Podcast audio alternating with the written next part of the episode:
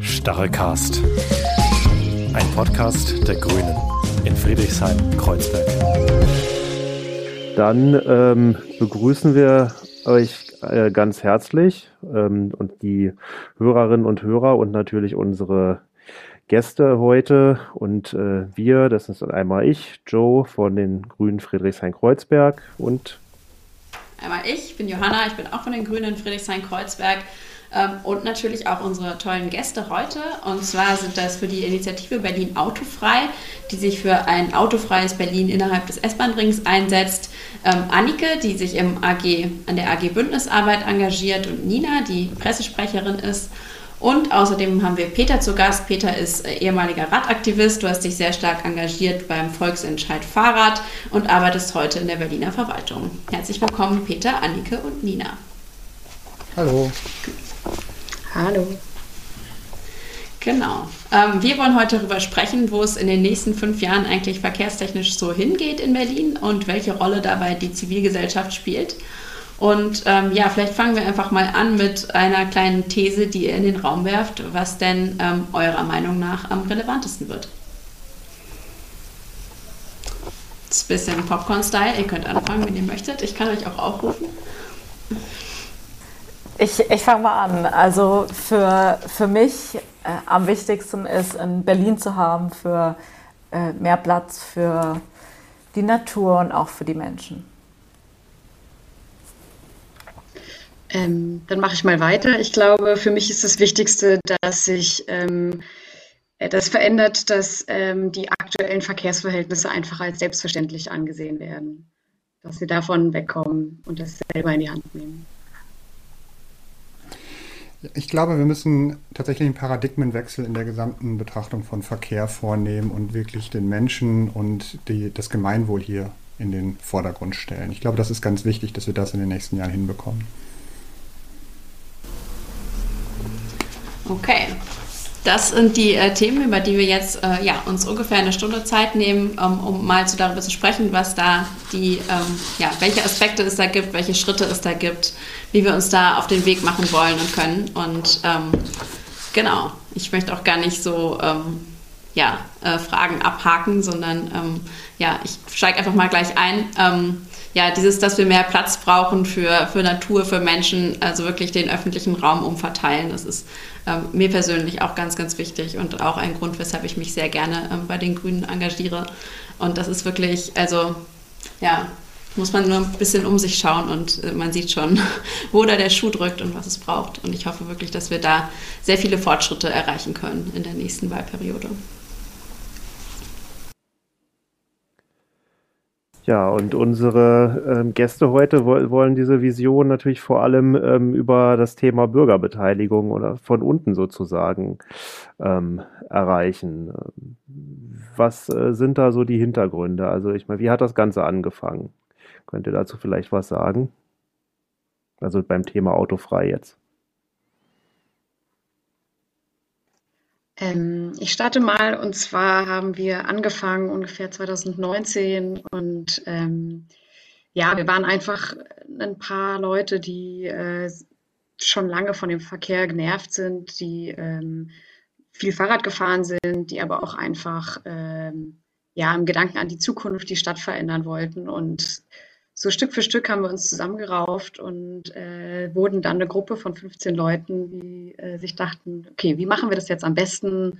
Ähm, machen wir eine Kampagne? Wie bringen wir dieses Thema in der Stadt auf? Und haben uns dann gedacht, ein Volksentscheid hat am meisten Auswirkungen. Direkte Demokratie ähm, bringt einfach am meisten.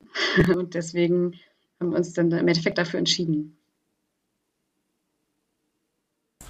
Ja, und ich bin auf, auf Autofrei aufmerksam geworden, tatsächlich erst vor, ja, vor ungefähr einem halben Jahr. Einfach weil, ja, also grundsätzlich, warum ich, warum ich mich dafür engagiere, ich fahre auch schon seit, ich glaube, fünf Jahren jetzt Fahrrad in Berlin und sehe auch leider keine Verbesserung der der, der, der Zustände, sehe auch, ich wohne im, im Bezirk Friedrichshain, sehe auch hier sehr, sehr, sehr viele Autos immer ständig auf, auf den Straßen, kaum Parkplatzmöglichkeiten und also sehr viele Gründe für mich, äh, mich dort zu engagieren. Bin dort jetzt ja in der, in der AG Bündnisarbeit und versuche von dort aus die voranzutreiben, dass wir eine, ja, ein, ein, ein Berlin haben, wo wir doch ein bisschen mehr Platz haben für, für uns als, als Menschen und auch, wie gesagt, schon für die Natur. Ich finde das interessant, weil mich das tatsächlich ein bisschen erinnert an die Zeit vor fünf, sechs Jahren, als wir im Volksentscheid Fahrrad angefangen haben. Ähm, damals hat man uns auch eigentlich flächendeckend für, ich nenne es mal so, bescheuert erklärt. Und es wäre alles, es ginge alles gar nicht und es würde alles gar nicht funktionieren. Und die gesetzliche Regelung des Verkehrs, die wir jetzt im Mobilitätsgesetz sehen, war uns damals komplett abgesprochen worden. Und wir haben uns damals genau wie ihr trotzdem auf den Weg gemacht und daran geglaubt. Und das Ergebnis haben wir ja quasi heute. Und ähm, ich denke, ihr baut mit eurer deutlich weitergehenden Forderung sehr stark auf dem auf, äh, was wir damals äh, gemacht haben, geht den konsequenten Schritt weiter. Und ich habe da große Sympathien für. Das freut uns total zu hören. Ähm, wir haben, ähm, ja, wir bauen auch irgendwie darauf, dass es natürlich ein, auch ein längerer Prozess ist, so ein Volksentscheid. Und äh, wir stoßen jetzt natürlich eine Debatte an und ähm, ja, hoffen einfach auch über diesen längeren Zeitraum mehr Bewusstsein dafür zu schaffen, dass es einfach so aktuell nicht weitergehen kann oder dass wir irgendwie, dass wir mehr tun müssen für die Verkehrswende, als es bisher der Fall war.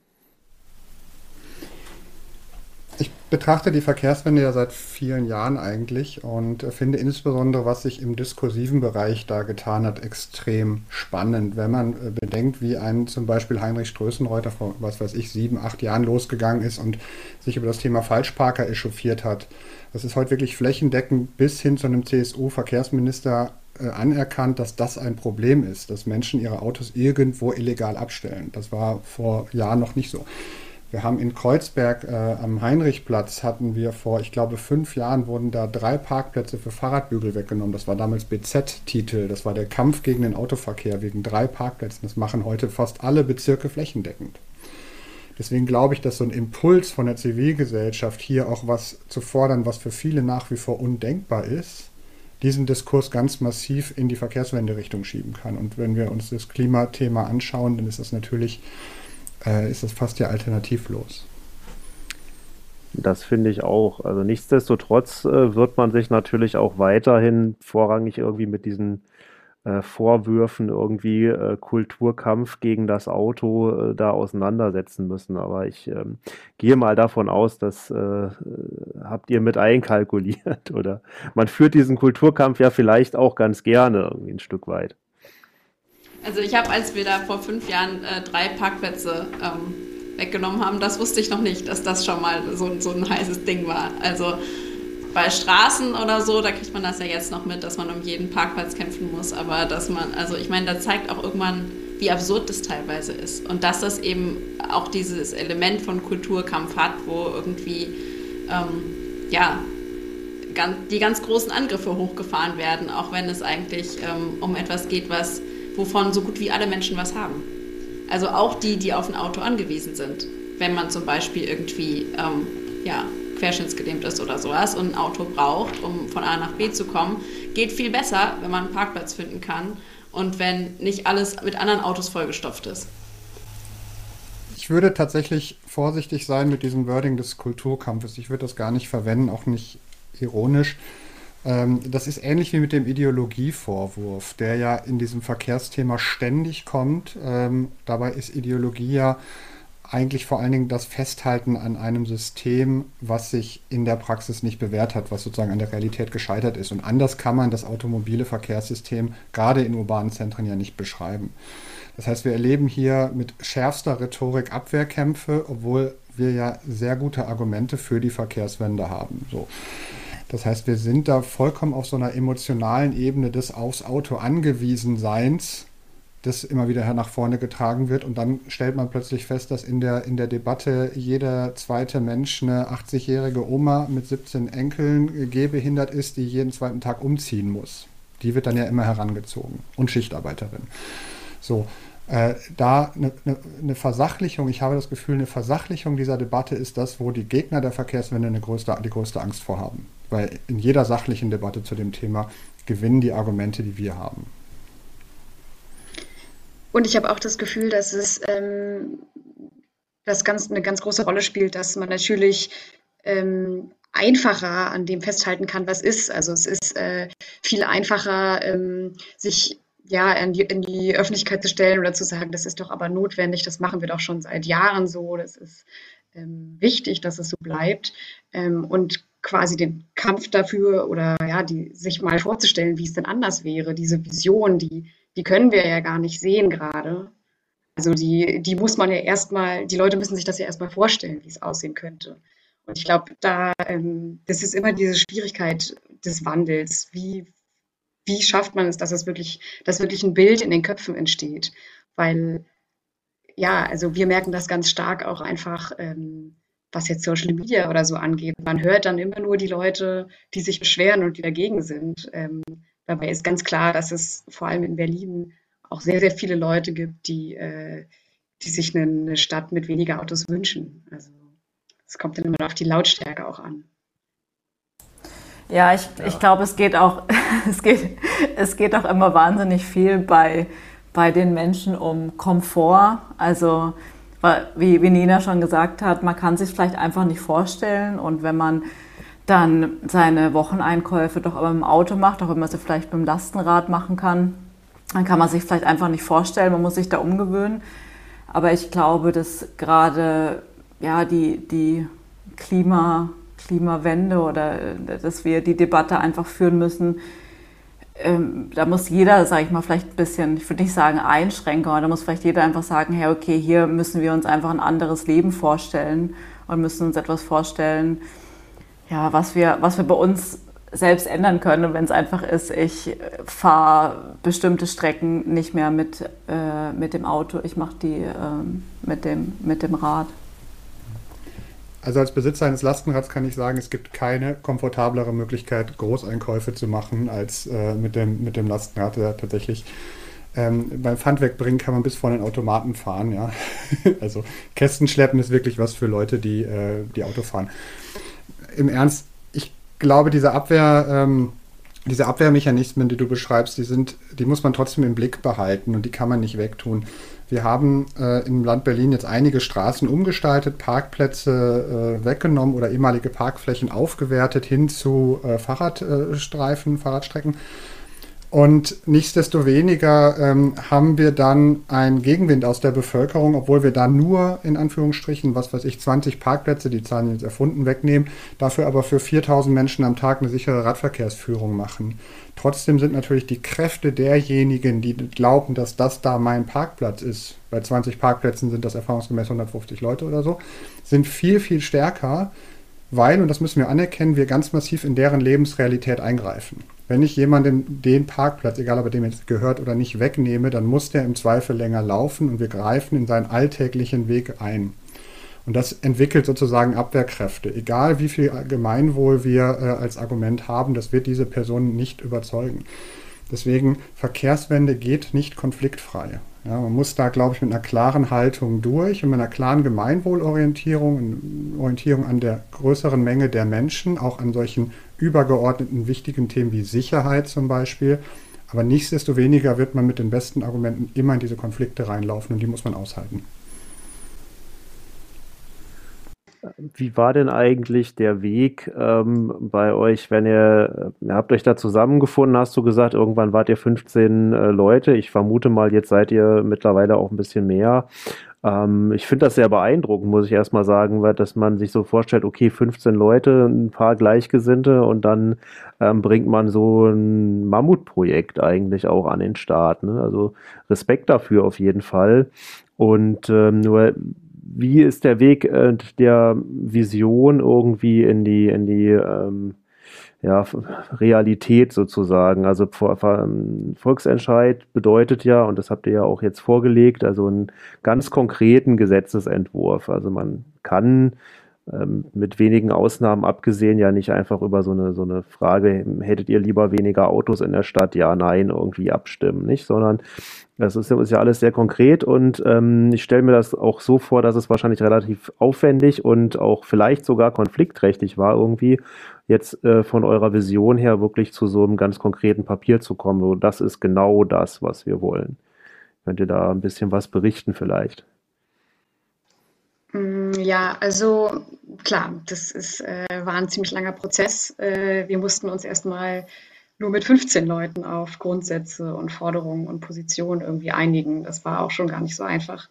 Und ähm, ja, als wir auch beschlossen haben, dass wir das auf jeden Fall versuchen wollen, per Gesetz zu machen, ähm, ja, gab es auch immer diese, dieses, diese Problematik, okay, wie wird das, was wir wollen, rechtlich übersetzt? Das äh, ist vor allem für Nicht-JuristInnen ja total schwierig, dann oftmals zu begreifen. Und es hat jetzt auch, wie gesagt, also es hat jetzt ein Jahr gedauert, ähm, das Gesetz zu schreiben und äh, hat unfassbar viele Diskussionen nach sich gezogen. Also es ist, ähm, es ist einfach enorm, wenn man sich überlegt, wie lange man einfach nur saß, jetzt vor allem im letzten Jahr online, wie viele Meetings und ähm, ja, wie da jeder, jeder kleine Punkt, jedes Detail irgendwie hin und her abgewogen wurde, ob äh, das jetzt dazu führt, dass sich der Autocare wirklich reduziert oder nicht, ob es rechtlich äh, stichfest ist oder nicht. Ähm, das ist ein ewig langer Prozess gewesen und äh,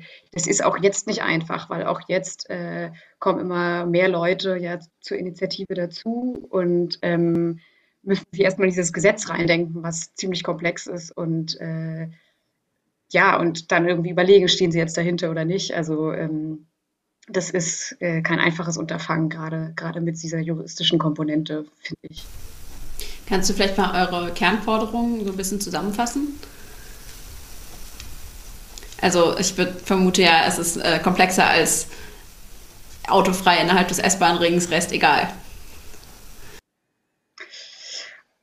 Also ja, also ich meine, unsere Kernforderungen oder so, unsere Ziele sind das, was wir hier schon angedeutet hatten, ne? dass wir ähm, mehr Platz brauchen, dass wir ein gesünderes Leben fordern, mehr Sicherheit haben wollen, Platz für zukunftsfähige Mobilität, eine lebenswerte Stadt und ähm, auch was für den Klimaschutz zu tun. Das sind unsere Ziele. Aber die Forderungen sind eben auch, das ähm, sozial gerecht zu schaffen, ähm, quasi allen die Freiheit, die sie brauchen, einzuräumen und auch allen, die auf ihr Auto angewiesen sind, ähm, möglich zu machen, das weiter zu nutzen und eben sogar noch schneller durchzukommen. Und das sind grob, kann man schon sagen, die Forderungen. Also, dass eben auch nicht die Leute, die äh, jetzt knapp außerhalb des S-Bahn-Rings zum Beispiel wohnen, dass die nicht stark benachteiligt werden sollen. Das gehört alles mit dazu, wenn man sich überlegt, dass es sozial gerecht sein soll. Aber im Detail sind das natürlich ganz viele Kleinstfragen dann. Äh, warum habt ihr euch für diese innerhalb, außerhalb des S-Bahn-Rings ähm, Setzung entschieden? Also, weil das, ah. ihr das ja schon so als ähm, Grenze benennt, also. Naja, also ich meine, in den meisten Städten, ähm, die irgendwie autofreie Zone haben oder die sich sowas überlegen, ist es die klassisch die Altstadt, die so einen ganz kleinen Teil der äh, Innenstadt ausmacht, die dann eben autoreduziert ist, wie jetzt in Groningen zum Beispiel. Und ähm, wir haben sowas in Berlin aber nicht. Äh, und der S-Bahn-Ring ist eine ziemlich, ziemlich gut stehende Zone. Also es ist ein, ein klarer Bereich, mit dem alle was anfangen können und der vor allem schon sehr gut ausgebauten äh, ÖPNV hat. Und ähm, da hat sich das einfach angeboten, das erstmal als äh, Bereich zu nehmen. Und wir wollten aber unser Gesetz auch explizit so anfertigen, dass es auch in den Außenbezirken übernommen werden kann. Also dass eben auch außerhalb des Rings äh, sich eine Initiative gründen kann. Hier, wir wollen Steglitz, Zehlendorf auch ähm, autoreduziert haben. Und wir wollen jetzt auch unsere Straßen zu autoreduzierten Straßen machen. Das war uns auf jeden Fall wichtig. Ja, und es hat auch viel mit der Verkehrsanbindung ähm, und der, der öffentlichen, dem öffentlichen Nahverkehr zu tun, dass wir einfach sagen, das ist im Ring wirklich so, dass man viele Wege damit ähm, ja, alternativ mit dem öffentlichen Nahverkehr oder auch mit dem Rad äh, zurücklegen kann und deswegen auch erstmal innerhalb des Rings. Aber natürlich wäre es sehr schön, wenn es dann ähm, ja, sich immer mehr ausweitet und äh, wir die Möglichkeit haben, es auch außerhalb des Rings immer grüner zu gestalten. Also glaubt ihr, ähm, dass die Voraussetzungen in den äh, Gegenden außerhalb vom Ring sozusagen noch nicht ganz ähm, gegeben sind, um das zu übertragen? Weil man hätte sich ja sonst auch vorstellen können, dass ihr da eine zeitliche Staffelung einbaut. Also dass jetzt quasi eure Forderung ähm, wäre, dass ganz Berlin ähm, zu nehmen als autofreie Zone und dann eben zu sagen, ja, zuerst der S-Bahn-Ring und dann weiß ich nicht, irgendwie zehn Jahre später dann oder fünf Jahre später fängt es dann im Außerhalb an. Habt ihr das diskutiert oder war das gar kein Thema? Ja, also wir fanden den S-Bahn-Ring schon erstmal sehr groß als Bereich, ehrlich gesagt. Also das muss man ja erstmal, also wir müssen ja auch mehrheitsfähig sein, ähm, gerade als Volksentscheid. Und da äh, erschien uns selbst der S-Bahn-Ring schon als ein sehr großer, ein sehr großer Bereich. Aber klar, also die, die Vision ist auf jeden Fall da, nur ist Berlin einfach, also der S-Bahn-Ring sind ja nur 10 Prozent der Fläche und Berlin ähm, ist da einfach so groß, dass ähm, das schwer einschätzbar ist, wie viel Zeit man dem geben müsste. Also das wollten wir uns nicht anmaßen. Und deswegen dachten wir eben, ja, wir wollen das Instrument schaffen, um es möglich zu machen, aus, aus, auch außerhalb des S-Bahn-Rings, das umzusetzen. Aber äh, dann, ob die Leute in Bohnsdorf in 10 oder in 20 Jahren perfekt an, des, an den ÖPNV angeschlossen sind, das ist super schwer zu sagen. Und darum, da geht es ja dann nicht nur, also wir fordern ja auch einen Ausbau des ÖPNVs und dass man zum Beispiel auch S-Bahn und ähm, Regio-Bahnhöfe dann mit dem Bus zumindest gut erreichen kann, auch ähm, in den Außenbezirken in Berlin. Aber mh, hm, das, äh, das, haben wir jetzt nicht als unsere Aufgabe gesehen, da so einen äh, 50-Jahres-Plan für Berlin zu machen. Und ich, ich glaube auch, das eine bedingt das andere. Also wenn, wenn man jetzt einfach viel mehr äh, auch aus Berlin heraus mit dem öffentlichen Nahverkehr versucht zu erreichen, dann kommt da auch eine Notwendigkeit, wo man vielleicht auch dann einfach das, ähm, ja, den öffentlichen Nahverkehr dann auch außerhalb vielleicht doch mehr ausbaut, wenn die Nachfrage höher ist. Was ich auch interessant fand, es gibt auch so Berichte aus anderen europäischen Städten, aber auch selbst unsere Erfahrung hier im Bezirk zeigt das, ähm, wenn man irgendwo eine Auto- oder eine Verkehrsberuhigung ankündigt, dann ist immer viel Skepsis, auch äh, dann formiert sich so ein bisschen die Gegnerschaft. Aber hinterher fanden alle die Idee schon immer gut und freuen sich, dass es dann verkehrsberuhigt ist und äh, sind alle eigentlich schon fast immer dafür gewesen, ähm, außer so, also aber, ne, also das, dieses Verhältnis verkehrt sich einfach um. Ähm, auch äh, anderswo in Europa ist meistens, wenn es erstmal eingeführt ist, wenn äh, Menschen das erstmal erlebt haben, äh, was das dann auch für einen Zuwachs an, an Lebensqualität wirklich für alle bedeutet, ähm, dann äh, wollen die meisten auch gar nicht mehr zurück. Ähm, das heißt, wir haben auch vorhin darüber gesprochen, wie schafft man eigentlich, ähm, wenn man jetzt nicht alles sofort so erfahrbar machen kann, wie schafft man eigentlich diese Bilder oder vielleicht ist auch ja, erfahrbar machen ein, ein Weg dahin. Also zum Beispiel mit so ähm, Maßnahmen wie zum Beispiel den Pop-up-Bike Lanes oder temporären Spielstraßen kann man vielleicht ein ganz kleines Stück Autofreiheit ähm, auf, einem, auf einer kleinen Ecke, ähm, wie zum Beispiel auf der Nordseite vom Lausitzer Platz oder so, erstmal ausprobieren und ähm, bekommt dann äh, ja, Lust auf mehr. Wie seht ihr solche, ähm, ja, also solche zusätzlichen Maßnahmen? Ist das vielleicht ein Weg, um mal zu zeigen, wo es eigentlich hingehen könnte mit ähm, verhältnismäßig äh, kleinen Mitteln? Ich glaube tatsächlich, dass man da im europäischen Ausland sehr viel lernen kann. Also beispielsweise die Einführung von sowas wie Congestion äh, Zones, also autofreien bzw. abgasfreien Zonen in anderen europäischen Großstädten, wurde häufig auch temporär begrenzt. So im Sinne von, wir machen das jetzt mal zwei Jahre und danach können wir dann ja immer noch entscheiden. Und dann wollte irgendwie auch keiner mehr irgendwie äh, dahinter zurück. Ich glaube, wir müssen gerade im Verkehrsbereich, weil wir so unglaublich auf das Auto äh, gepolt sind, nicht nur in den Gesetzen, sondern auch ganz massiv in unser aller Köpfe. Also dieses Mindset Automobil ist ja ganz, ganz, ganz stark. Kommen wir nicht ohne Systemirritation aus. Das heißt, zu warten, bis wir wirklich jetzt schon Antworten auf alle Fragen haben und Alternativen für jede Art von Nutzungsform, die bisher mit dem Auto läuft, führt nur dazu, dass wir eigentlich gar nichts machen können. Wir müssen, wenn wir das System umkrempeln wollen, Systemirritation zulassen und eine gewisse Zeit akzeptieren, dass Dinge nicht hundertprozentig funktionieren, die sich dann aber, meine feste Überzeugung, zurecht ruckeln werden. So. Deswegen äh, ist nur sozusagen einmal gegen diese Idee von, wir müssen erstmal alle Alternativen stärken und jede Nutzungsform abdecken und dann können wir über Autofreiheit oder Autoarmut nachdenken. Ich glaube, das wird so nicht funktionieren. Nee, da, das, darauf wollte ich auch gar nicht hinaus. Also es ging mir nur darum, das schon mal so erlebbar zu machen und dann ähm, ja das vielleicht auch als Teil, Teil des Wegs dahin zu betrachten. Ja. Ich, ja, ich glaube, wir haben das ganz gut gesehen, denke ich zumindest, auf der Friedrichstraße. Das war ja auch, anfangs wurde das, glaube ich, auch skeptisch gesehen, ob das, ja, ob da auch noch genug Leute hinkommen, ob auch die, da auch noch viel, auch genug verkauft wird. Und ich glaube, es war dann, also ist auch, glaube ich, ein sehr, sehr großer Erfolg ähm, geworden. Also ich denke, das ist auf jeden Fall ein Weg zu zeigen, was möglich ist, das erfahrbar zu machen. Und ich glaube, es ist sehr menschlich, dass man ablehnt, was man nicht kennt. Und wenn man es dann kennt, dass man dann doch eher sagt, ja, okay, doch, komme ich zurecht, weiß ich, was, was das heißt. Ja, das geht auch ähm, teilweise echt schneller, als man so denkt. Also ich meine, wir sind da vielleicht vom Grundsatz her irgendwie auch schon aufgeschlossener, aber ich muss schon sagen, also dieses Erlebnis irgendwie in der, in der autofreien Friedrichstraße oder eben jetzt auch hier vorne am Lausitzer Platz, da äh, wohne ich direkt. Ähm, also das ist schon toll. Also wenn man da lang geht oder mit dem Fahrrad lang fährt, also man fühlt sich ja regelrecht befreit, ja. Und ich finde es auch immer ganz erstaunlich, wenn man diese Beispielrechnungen sieht und Bilder, wie viel Platz eigentlich äh, Autos äh, wegnehmen. Also das muss man ja vielleicht bei der Frage auch mal äh, sich vor Augen führen, wenn wir immer von Mobilität reden, dass ja also doch das durchschnittliche Automobil irgendwie die allermeiste Zeit des Tages eben gar nicht mobil ist. Ja.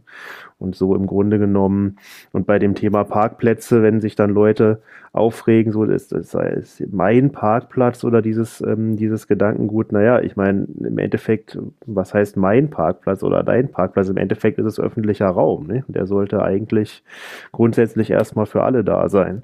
Also das ist so eines der Überleg eine der Überlegungen, ähm, bei denen ich immer, immer sage, das ist so ein sehr, sehr wahrer und wichtiger Kern bei dieser ganzen Bewegung ähm, autofrei oder zumindest weniger Autos, ähm, dass einfach eine Neuaufteilung des äh, öffentlichen Raumes äh, durchaus braucht. Gerade eben in so einem, in so einem Ballungszentrum, in so einer Stadt wie Berlin oder auch in anderen Großstädten natürlich wie du richtig sagst, das durchschnittliche Auto in Städten steht, es ist weniger als eine Viertelstunde am Tag in Bewegung. Das heißt 23 Stunden, 45 Minuten irgendwas steht es rum. Und wenn es sich bewegt, ist es eine Maschine, die über zwei Tonnen wiegt, deren Zweck es ist, eine Last von ungefähr 100 Kilo zu transportieren. Das ist jetzt irgendwie schon tausendmal gesagt worden, aber immer wieder in der Wiederholung merkt man, was das eigentlich für ein irrsinniges System ist und dass die Leute, die daran festhalten, uns Ideologie vorwerfen, ich hatte es ja am Anfang schon, ist eben gerade vor dem Hintergrund dieser Fakten vollkommen, vollkommen absurd. Gleichermaßen verfängt es sich aber auch. Also das ist ja durchaus etwas, was, wie gesagt, das ist ja ein Mindset, was wir alle in uns tragen. Ich wurde oft gefragt, was ist denn der größte Gegner der Verkehrswende? Und dann denkt man immer an die Autolobby und den VDA und ja, das sind mächtige Organisationen. Aber meine These ist, dass dieses Mindset, dass das Auto irgendwie dazugehört, dass das viel stärker ist und dass es in den allermeisten von uns einfach drin ist, weil wir das seit Kindheitstagen nicht anders gelernt haben. Dagegen zu kämpfen, da tatsächlich den Diskurs wieder zurückzugewinnen, das ist die größte Herausforderung. Und da muss man auch sagen, dass es, äh, oder ich finde, daran sieht man auch ganz klar, wo der Fehltritt der ähm, E-Auto-Debatte ist, weil ich, also da, meine Position ist, dass genau die Elektro Elektromobilität der Versuch ist, äh, einen Weg zu finden, der nicht gegangen werden kann. Also einen Weg zu finden, irgendwie einen, eine Klima- äh, oder angeblich klimaschonende Mobilität zu führen, ohne aufs Auto zu verzichten. Aber gerade wenn man sich dann überlegt, dass diese besagten zwei Tonnen äh, ja trotzdem mit ganz wenig Gewicht, was eigentlich transportiert werden soll, bewegt werden, ist der Energieaufwand in keinem Fall zu gerechtfertigen. Und auch äh, klar, also des, ähm, der Platz, den, über den wir gerade gesprochen haben, wird genauso beansprucht. Und ich finde, dass genau diese Punkte deswegen so wichtig sind in der Debatte, äh, weil sie einfach zeigen, es, ist, es geht wirklich, was wir jetzt schon hatten, um dieses Mindset, um dieses Ding, das Auto an sich. Ähm, hat echt viele Nachteile, die, die man so im Alltag gar nicht mehr sieht, die super selbstverständlich geworden sind. E-Autos, das ist vollkommen richtig, ich stimme dem zu. E-Autos sind in der Tendenz sogar noch schwerer wegen der, ähm, äh, wegen der Batterien und sie sind ein Stück weit inflexibler, sprich sie beanspruchen öffentlichen Raum eben dort, wo wir gezwungen sind, Ladesäulen hinzusetzen. Das ist ja nochmal ein, äh, noch ein anderes Thema. Ich stimme dir da vollkommen zu. E-Autos lösen in urbanen Zentren kein einziges Problem, bis auf lokale Emissionen im Schadstoffbereich. Punkt. Aber ihr habt ja trotzdem auch noch so einen, also anerkannt, dass es Situationen ähm, gibt, äh, vielleicht auch, wenn auch nicht so viele, in denen eben doch ein Auto mal gebraucht wird. Und ähm, euer Gesetzentwurf sieht da ja eine relativ ähm, strikte ähm, Reglementierung vor für ähm, zulässige private Autofahrten, also am Anfang zwölf äh, pro Jahr äh, die dann eben nur aus wichtigem Grund äh, sozusagen, also ist ja, wäre so die erste Frage, ob das, ob ihr euch das vorstellt, dass es ge tatsächlich genehmigt werden müsste und ob das nicht einen unglaublichen Aufwand äh, bedeutet. Und äh, später soll es da, soll es dann auf sechs reduziert werden. Ähm, das ist natürlich schon erstmal eine relativ radikale Nummer. Ähm, aber gut, auch, äh, Peter hat ja zu Recht gesagt, dass irgendwie äh, nicht jeder zweite autofahrende Mensch irgendwie die äh, mobilitätseingeschränkte ähm, alte Person ist, die zweimal am Tag umziehen muss. Also habt ihr da auch bei, als ihr euch das überlegt habt, wie viele Fahrten sind sozusagen zumutbar. Ähm, habt ihr da auf irgendwelche Zahlen, Statistiken oder so zurückgegriffen oder, oder wo kommt das her? Oder ist es wirklich nur diese Idee ähm, am Anfang einmal pro Monat und hinterher sozusagen einmal alle zwei Monate? Also ähm, ja, also wir haben das, äh, wir haben uns ja gedacht, schlichtweg einmal pro Monat. Ähm, das sind zwölf Fahrten im Jahr. Das ist äh, ungefähr angemessen. Und wir sehen ja die, also wir haben Dazu gibt es keine Studien. Äh, und wir sehen auch diese zwölf Fahrten nur als Vorschlag. Also wir sind da durchaus bereit, ähm, mit dieser Zahl zu spielen. Allerdings muss man auch sagen, das klingt erstmal vielleicht nicht so viel, es ist aber gar nicht so wenig, weil diese Zahl jeder Person zusteht. Und das heißt, eine vierköpfige Familie hätte dann auch viermal zwölf Fahrten pro Jahr, die sie nutzen könnte. Also mhm. ähm, das ist im Endeffekt gar nicht so wenig und es geht ja nur darum zu überlegen, äh, muss ich wirklich jeden Tag mit dem Auto zur Arbeit fahren? Diese Fahrten sollen ja vermieden werden. Und dass man mal umziehen muss, dass man aufs Land fahren will oder so, das äh, steht ja völlig außer Frage, dass das passieren soll. Und wie gesagt, die mobilitätseingeschränkten Leute oder die Leute, die wirklich, äh, wie zum Beispiel HandwerkerInnen, die Lasten transportieren, die sie zum Arbeiten brauchen, die sollen natürlich auch weiter fahren können. Ähm, und wie gesagt, schneller durchkommen. Aber also es, es, geht ja wirklich darum, sich zu überlegen, ähm, ist, das, ist das notwendig oder nicht? Und wir sind eigentlich davon überzeugt, dass es diesen Punkt geben wird, wo die Leute die zwölf Fahrten überhaupt nicht ausreizen, weil es einfach nicht notwendig ist. Also, weil, wie gesagt, man zieht dann vielleicht einmal im Jahr um und fährt äh, fährt ein paar Mal am Wochenende raus und im besten Fall werden sich die Fahrten auch immer mehr auf den ÖPNV ausweiten. Also oder auch, ne, dass man dann einfach mit dem Regio aufs Land fährt. Geht ja genauso.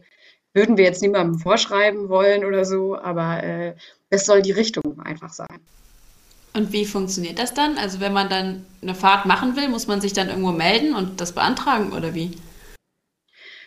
Ja, das kommt darauf an, ob man jetzt im S-Bahn-Ring wohnt oder nicht. Aber genau, wenn du im S-Bahn-Ring wohnst, dann ähm, kannst du das einfach beantragen. Aber das läuft online und äh, wird auch erst im Nachhinein geprüft. Also du kannst tatsächlich einfach das beantragen, QR-Code ausdrucken, in die Windschutzscheibe legen und losfahren. Peter, was meinst du davon? Braucht es so ähm, braucht es so eine Beantragung oder macht man das baulich und mit Infrastruktur wie zum Beispiel bei einigen niederländischen Städten, wo die Leute dann, weil sie es gar nicht mehr brauchen, aufs Auto verzichten.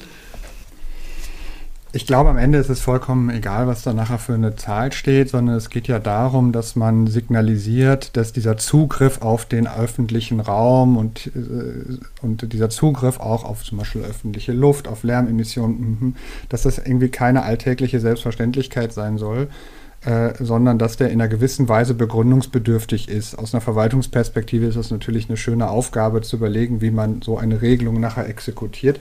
Ähm, aber es geht ja darum, auch hier wieder so einen Denkzusammenhang aufzumachen, der halt sagt, es ist eben keine Selbstverständlichkeit. Und gleichwohl tragen wir dem Rechnung, dass wir in einer modernen Gesellschaft bestimmte Dinge eben auch mal motorisiert erledigen müssen. Weil ja, man kann mit dem Lastenrad umziehen, das machen ein paar Freaks auch, aber wenn ich umziehe, dann hole ich mir auch ein Diesel von Robben und Wienches. So. Und dafür, so, da möchte ich dann auch nicht darauf verzichten. Und ähm, wie gesagt, wie das nachher umgesetzt wird, ist, glaube ich, an der Stelle erstmal zweitrangig. Da würde ich mich jetzt erstmal noch nicht von verstrecken lassen. Das ist machbar und es äh, setzt einen ganz klaren, erwartbaren Ordnungsrahmen für den, wie gesagt, Zugriff auf so ein Gemeingut wie Fläche. Wie man dann nachher äh, mit dem Platz umgeht, entscheidet dann ja ganz maß maßgeblich darüber, äh, wie man das dann auch, wie gesagt, ausgestaltet. Und wenn wir jetzt mal uns diese Vision äh, vergegenwärtigen, dass man tatsächlich nur ein bestimmtes Kontingent an Autofahrten hat, dann fahren halt, dann fallen halt eine ganze, ganze, ganze Menge Autofahrten weg. Sprich, es steht uns viel mehr Raum zur Verfügung, den wir dann anders nutzen können. Es wird viel weniger Parkfläche benötigt und dann kann man dann darüber nachdenken, wie man den Raum gestaltet und gestaltet damit gleichzeitig wieder Verkehrsfluss äh, im Sinne der Verkehrswende. Also das ist dann so ein, so ein, so ein Wechselspiel. Wie gesagt, welche Zahl da nachher steht, ist, glaube ich, unerheblich. Und zwar, also genau das äh, sehen wir auch genau so. Deswegen ähm, war uns zwar klar, dass sich äh, die Öffentlichkeit jetzt auf diese zwölf Fahrten irgendwie vielleicht auch ein bisschen versteift, aber ist für uns eigentlich gar nicht so wichtig. Ähm, uns war nur auch wichtig, dass wir es eben nicht zumindest nicht im ersten Schritt ähm, über bauliche Maßnahmen lösen. Also dass die Bezirke das dann alle selbst regeln können und gucken können, auch mit einer äh, gewissen Bürgerinnenbeteiligung, wie dann der Raum gestaltet wird, das ist ganz klar. Aber eben genau, dass das nicht daran scheitert oder dass nicht ähm, die Umsetzung des Gesetzes dadurch gehemmt wird, dass dann doch kein Geld ist für irgendwelche baulichen Maßnahmen oder dass es dann schleppend verläuft, so wie jetzt eben auch mit dem Ausbau der Radinfrastruktur. Das ist ja auch schleppend ähm, vorangeht. Es geht voran, aber es ist eben, das ist irgendwie, das haben wir gesehen, als äh, haben wir als Problem gesehen, wenn man mit baulichen Maßnahmen hantiert. Und äh, deswegen dachten wir uns so rum, äh, gut, müsste man wahrscheinlich auch die Straßen hin und wieder ummarkieren, aber wäre das eigentlich eine Lösung, die genau, die ohne, ohne zu viel baulichen Eingriff auskommt. Ich stelle mir ja, vor, äh, oh, entschuldige Peter. Bitte. Nochmal zum Thema, der, also was ich, ähm, was du meinst mit dem schleppenden Ausbau der Radwege. Die, der, ich, das Hauptproblem dieser Verfahren ist ja nicht das Geld, das fehlt oder so, sondern dass es sehr lange Prozesse sind, bis eine Einigkeit hergestellt wird, weil jede einzelne Umbaumaßnahme im öffentlichen Raum immer ein krasser Abwägungsprozess ist. Und den, das, was man am meisten abwägen muss, ist eben die Fläche, die jetzt schon benutzt wird, mehrheitlich durch den Kfz-Verkehr auf den Fahrbahnen. Wenn wir den reduzieren über einen ordnungspolitischen Rahmen, wie zum Beispiel von euch vorgeschlagen, fällt natürlich auch der infrastrukturelle Ausbau wesentlich leichter, weil man da die Abwägungsprozesse wesentlich beschleunigen kann. Und das meine ich. Ansonsten finde ich den Ansatz gut, weil wir werden nicht die gesamte Stadt innerhalb von fünf Jahren komplett umbauen können. Geht einfach nicht. Total. Also das sehen wir aber auch, auch im Straßenbahnbau ja extrem, wie dort auch um jeden Millimeter öffentlichen Raum gerungen wird, weil immer die Frage ist, okay, wie können wir diesen Bau der Straßenbahn jetzt so realisieren, dass trotzdem der Autoverkehr noch maximal gut durchkommt. Und da äh, haben wir total die Hoffnung, dass es die Bauzeiten dann wesentlich reduziert und dann wir auch vielleicht wegkommen von diesem Gedanken, ÖPNV-Ausbau muss immer ewig lange dauern. Und dann kann das vielleicht auch viel schneller gehen, wenn es nicht immer diesen Konflikt gibt, dass ja eigentlich das Auto die Priorität hat.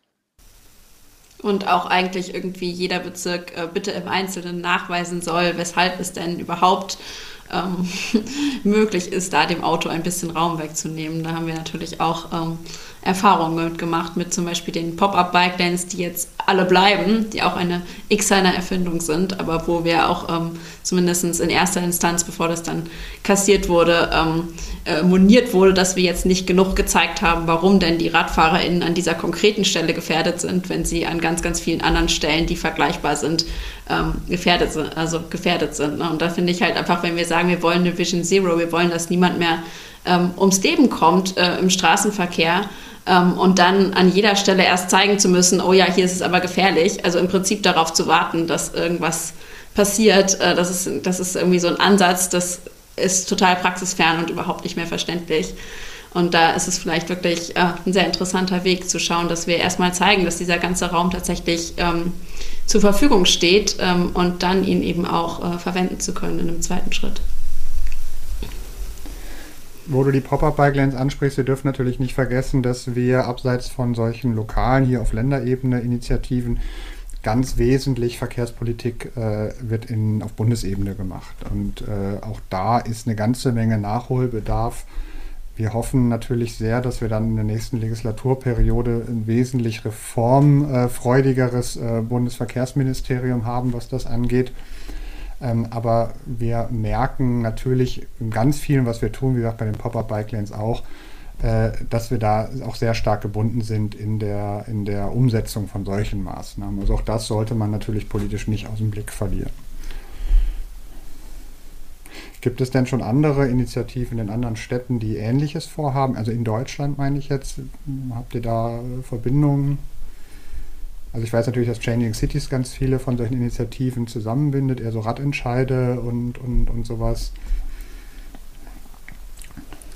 Ja, also da, da, da, sind, da, sind, da sind wir aktuell, aktuell dran. Das ist äh, bei uns an, an zweiter Stelle, be, bevor wir erstmal wollen wir ein bisschen gucken, dass wir hier ähm, in Berlin mit ähm, einigen Firmen oder auch ähm, Vereinen einfach auch Bündnisse schließen und gucken, wie sie uns unterstützen.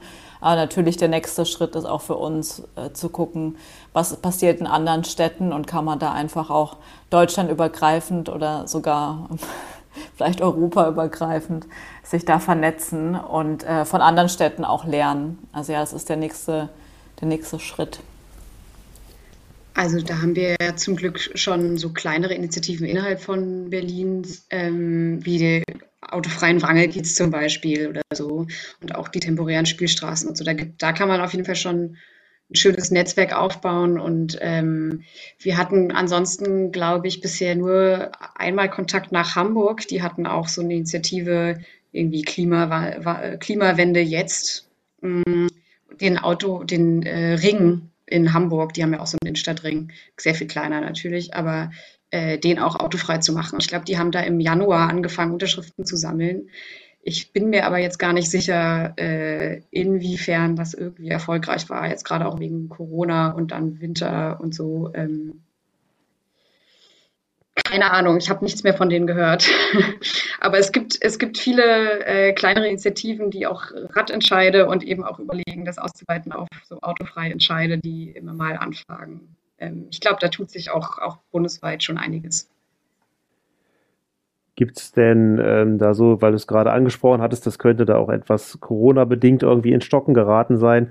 Also so wie ungefähr jeder Lebensbereich im Moment irgendwie dadurch betroffen wird, ähm, stelle ich mir vor, dass es bei euch wahrscheinlich ähnlich äh, sein wird. Also die Treffen, die ihr da jetzt abhaltet, irgendwie digital, aber auch ähm, habt ihr euch da Gedanken gemacht, wenn es ans Unterschriften sammeln geht und es bestehen immer noch Kontaktbeschränkungen, ähm, habt ihr da irgendwie eine, eine, Strategie, um die Leute irgendwie, weiß ich nicht, vielleicht per Flyer oder irgendwie so ähm, anzusprechen? Oder gibt ihr da irgendwelche Ideen? Ja, also gerade gerade bei, bei uns in der AG Bündnisarbeit versuchen da wirklich sehr viel mit ja, einzelnen Firmen oder auch ähm, nah, nahen Vereinen, themennahen Vereinen zusammenzuarbeiten, dass die uns dann wiederum auch beim ähm, mit, mit Unterschriften unterstützen oder einfach sagen, okay, wir geben die Unterschriften dann ähm, ähm, aus und, und ähm, machen das gar nicht, nicht nur auf, äh, auf, auf der Straße, aber ähm, natürlich äh, machen wir das dann auch und geht es dann auch, denke ich, trotz trotz der, der Corona-Einschränkungen, also gerade auch mit dann ähm, ordentlicher Maske und auch, aber klar wird es da sicherlich ein bisschen Einschränk Einschränkung geben. Deswegen versuchen wir das auch viel über, ja, über unsere Bündnisse zu steuern, um dann einfach nicht, ähm, ja, auch die Menschen zu erreichen, die nicht unbedingt ähm, ja, sich wohlfühlen, das ähm, äh, mit, mit jemandem zu machen auf der Straße. Wenn man am Wochenende die Parks gesehen hat, äh, Tempelhofer Feld oder so, wenn im Frühling oder so sammelt und nach wie vor die Kontaktbild, also die, äh, die Corona-Pandemie äh, wütet, äh, dann wisst ihr, wo ihr die Leute findet. und dann seid ihr mit den ersten 20.000 in der ersten Stufe wahrscheinlich schnell durch. Ich glaube auch. Also ich meine, die Leute sind ja jetzt extrem viel draußen unterwegs und also klar, im April wird das Wetter auch wahrscheinlich besser sein, aber theoretisch hätte man sich gefühlt, wenn man äh, selbst ein bisschen Tee dabei hat, auch jetzt schon im Winter hinstellen können, weil ja trotzdem alle unterwegs waren. Also es ist ja enorm, was auch Corona gezeigt hat, wie relevant der öffentliche Raum ist. Also wie relevant jetzt nicht nur über die Pop-up-Radwege äh, der Platz fürs Fahrradfahren ist, weil die Leute weniger ÖPNV fahren, aber sondern auch ähm, ja die Gehwege, wie wichtig Parks sind, äh, dass wir diesen Raum brauchen. Und insofern hat der eine ganz neue, also ich würde jetzt nicht von der Renaissance sprechen, aber es ist halt, man sieht einfach, wie wichtig es ist und das spielt uns da total in die Karten. Und ich meine, also ich habe am Wochenende, bin ich an einem Stand von Deutsche Wohnen enteignen vorbeigegangen und die haben das auch völlig ohne Probleme hinbekommen, mit Maske dazustehen, Desinfektionsmittel dabei zu haben und ihre Kiezlisten äh, auszulegen. Also da sehe ich eigentlich gar nicht so ein Riesenproblem. Ja, ich, ich glaube, glaube tatsächlich auch, ähm, wenn, wenn, man, wenn man sieht, dass, dass man kaum andere Möglichkeiten hat, außer spazieren zu gehen, denke ich, haben wir, haben wir, die, haben wir da wirklich gute Chancen, alle, alle zu erreichen. Und auch, ähm, ja, was, was Nina auch schon angesprochen hat, das wird, glaube ich, auch immer mehr deutlich. Es ist unfassbar voll, wenn wenn wenn, es ein schöner Tag ist und alle mal draußen sind und dann ähm, staut man sich äh, schon an einigen star stark ähm, äh, äh, stark frequentierten Ampeln, doch schon selbst als Fußgänger ziemlich, ziemlich stark, muss ich sagen. Ja, die Beobachtung habe ich auch mal wieder gemacht, ja. Und der Frühling geht ja jetzt erst los, also insofern, da äh, können wir noch einiges erwarten an vollen Innenstädten und vollen Wiesen. Wenn ihr jetzt also ähm, das, die Unterschriftensammlung gestartet habt, Peter hat es ja schon angesprochen, in der ersten Stufe 20.000 ähm, gibt es ja so ähm, einen gewissen Ablaufplan aus der, aus der Verfassung, aus den entsprechenden Gesetzen, wie da mit so einem Volksbegehren weiter ähm, verfahren wird. Peter, du hast das ja alles hinter dir. Vielleicht kannst du uns mal kurz so ein bisschen äh, skizzieren, äh, wieder so der weitere Weg, das weitere Schicksal von so, einem, so einer Initiative ist. Ja, es gibt verschiedene äh, Schicksale, die die Volksinitiativen erleiden oder nicht. Äh, formal ist es halt so, die erste Stufe, das ist, wenn ich mich recht erinnere, heißt das Antrag zur Einleitung eines Volksbegehrens. Da muss man 20.000 Unterschriften sammeln auf Papier und das hat man im Prinzip sechs Monate Zeit für. Der Volksentscheid Fahrrad hatte damals drei Wochen gesammelt und wir hatten über 100.000 Unterschriften. Äh, also es war einfach ein Thema, was auf der Straße lag, mit einer gut organisierten äh, Sammelaktion. Das darf man eben auch nicht unterschätzen. Die Frage ist eigentlich nicht primär, äh, wie viele Leute überzeuge ich von meinem Thema, sondern wie schaffe ich es, eine Organisation aufzubauen, die möglichst vielen Leuten diese Unterschriftenliste unter die Nase hält. So. Dann ähm, geht das äh, Ding äh, zur Prüfung. Ähm, ich glaube, parallel läuft, jetzt fange ich an zu schwimmen, die Kostenschätzung. Ähm, und in der zweiten Stufe, wenn das nicht in der Zwischenzeit übernommen wird vom Parlament, in der zweiten, zweiten Stufe, da ist jetzt Deutsche Wohnen enteignen, ähm, nach der Zulässigkeitsprüfung müsste äh, man, was sind das dann, 250.000 oder so ungefähr sammeln? 175.000. 105, genau, 250 wäre dann sozusagen die Nettozahl. Äh, und da hat man, schlag mich tot, drei Monate Zeit, glaube ich, für. Und ähm, damit vier. ich werde hier, werd hier schön korrigiert. Ist ein bisschen, ist ein bisschen her, ne? ähm, also so ungefähr. Also man hat drei Stufen, 20.000, 175.000 und in der letzten Stufe wäre dann tatsächlich der Volksentscheid und da geht es dann hopp oder top, da muss eine Mehrheit der Berlinerinnen unter Beachtung eines gewissen Quorums ähm, quasi mit Ja stimmen. Und damit wäre in einer logischen Sekunde das Abgeordnetenhaus als gesetzgebende Kraft außer Kraft gesetzt der Souverän das Volk würde übernehmen, würde dieses Gesetz in Kraft setzen über den positiven Volksentscheid. Damit hätte es landesweit Gültigkeit. Ja. Ähm, es sind viele, also so viele sind bis dahin noch nicht erfolgreich gekommen. Es sind viele Volksentscheid natürlich auf halber Strecke stehen geblieben. Auch der Volksentscheid Fahrrad hat ja nur die erste Stufe hinter sich gebracht und ist dann über ein Angebot des Koalitionsvertrages äh, in die Senatsverwaltung geladen worden, um dort das äh, Gesetz, was dann zum Mobilitätsgesetz wurde, oder die Eckpunkte dieses Gesetzes zu verhandeln. So. Das ist natürlich auch ein Weg, über öffentlichen Druck quasi dann äh, einen Referentenentwurf in einer Verwaltung zu provozieren. Ich muss aus heutiger Sicht auch sagen, das Mobilitätsgesetz, was vorliegt, ist vielleicht nicht ganz so ambitioniert an allen Stellen wie der Entwurf des Radentscheides, aber handwerklich und qualitativ wesentlich besser. Ja, das äh, gut, das Mobilitätsgesetz ist ja alles als solches auch immer wieder ähm, Streitthema in der politischen Debatte, aber das ist ja auch, denke ich mal, normal. Ja, ähm, ihr steht noch am Anfang sozusagen mit, äh, mit eurer Initiative und ähm, wir sind mal gespannt, wie es weitergeht. Ähm, ich denke mal, wir drücken euch auf jeden Fall alle Daumen.